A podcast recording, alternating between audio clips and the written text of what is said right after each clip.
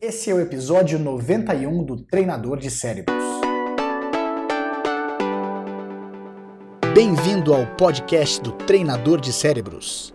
Eu sou Diogo Oliveira e todas as semanas trago informações para treinar a sua mente e te preparar para qualquer desafio. Obrigado por passar alguns minutos comigo. Vamos começar a treinar. É muito engraçado quando a gente fala sobre a teoria do caos. Não estou aqui nem dizendo a questão filosófica da teoria.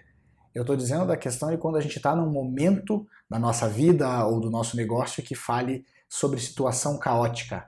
Aquela situação que a gente não sabe o que, que vai acontecer, a gente não tem noção de todas as variáveis que estão é, em jogo, a gente não tem nem noção do que, que a gente vai fazer primeiro para poder sair dela. É interessante isso porque quando a gente fala em teoria do caos, parece que esse caos ele vai ser infinito e a gente não vai ter como sair dele. É interessante isso porque quando a gente para para analisar e para observar a situação um pouco melhor, a gente percebe que essa não é a verdade. Como qualquer sistema caótico, quando a gente dá um passo para trás, quando a gente observa ele um pouco melhor, a gente começa a ver tendências. Um grande exemplo disso é quando a gente está, por exemplo, numa estação de metrô. Imagine que uma estação de metrô ou uma estação de trem que esteja uma confusão, um sistema caótico, né? Um monte de gente correndo de um lado para o outro, parece que você não tem noção o que, que vai acontecer. Se você sobe a escada e observa de cima, você começa a perceber tendências um grupo de pessoas indo para a direita, um grupo de pessoas indo para a esquerda. A gente começa a ter uma noção de como esse ambiente funciona. É a mesma coisa na nossa vida. Quando a gente sente que está num momento mais caótico, quando a gente não tem noção do que vai acontecer ou do que fazer, se a gente der um passo para trás, fizer silêncio, o silêncio é muito mais interior até do que silêncio físico, e começar a prestar atenção em variáveis, a gente começa a ver tendências, a gente começa a ver padrões. Essa é uma das maiores condições de alta performance. Quando a gente vê um atleta entrando em alta performance, ele consegue reconhecer padrões mais facilmente. Ele consegue ver o que está acontecendo.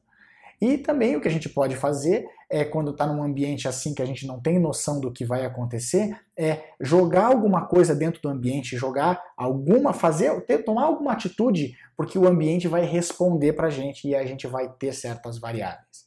Como é que a gente pode ver isso na nossa vida? Se você estiver numa situação em que você se sinta perdido sem saber o que fazer, o primeiro passo então é silenciar a mente dar um passo para trás e observar o todo, ter uma noção do que está acontecendo. E uma das formas da gente fazer isso é tentar resumir todo o nosso desafio numa frase. O fato da gente ter que consolidar todo o nosso desafio numa frase nos ajuda também a ter uma perspectiva mais do alto. Aí a gente vai conseguir também ter essa noção.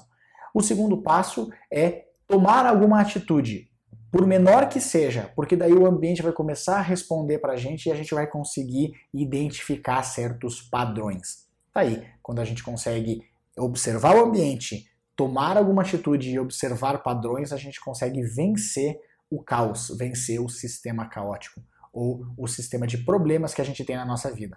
Sejam eles, sejam eles problemas profissionais, pessoais, amorosos, emocionais, a gente consegue prestando atenção, fazendo silêncio e observando padrões.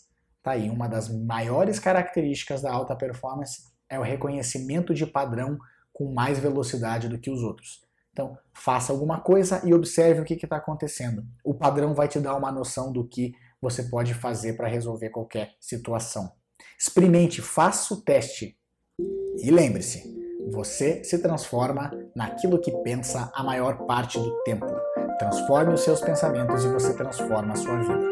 Agora vá lá e faça a diferença no seu mundo.